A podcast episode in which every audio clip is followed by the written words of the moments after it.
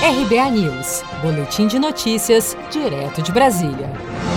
O líder do governo na Câmara, deputado Ricardo Barros, do Progressistas do Paraná, disse ao participar de um painel do Fórum Jurídico de Lisboa intitulado Forças e Fraquezas na Articulação entre Governo e o Parlamento, nesta terça-feira, que os órgãos de controle agem politicamente e atrapalham a articulação política do governo no Congresso. Na visão de Ricardo Barros, o problema acontece porque Ministério Público, Tribunal de Contas da União, Poder Judiciário e Controladoria Geral da União contestam atos sem fundamento e impedem a liberação de verbas pelo governo para que deputados apliquem em suas bases eleitorais. Mas há um ativismo político desses órgãos. E eles, quando percebem uma decisão que não vai de encontro com o seu ideal, eles a contestam, mesmo sem fundamento e sem razão.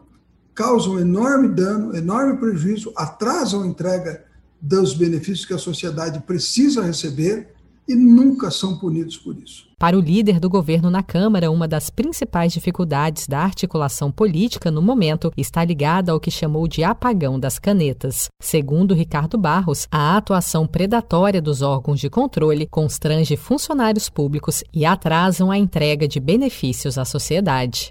Seja para conquistar sonhos ou estar seguro em caso de imprevistos, conte com a poupança do Sicredi. A gente trabalha para cuidar de você, da sua família e proteger as suas conquistas. Se puder, comece a poupar hoje mesmo. Procure a agência Sicredi mais próxima e abra sua poupança. Sicredi, gente que coopera cresce. Com produção de Felipe Andrade de Brasília, Daniele Vaz.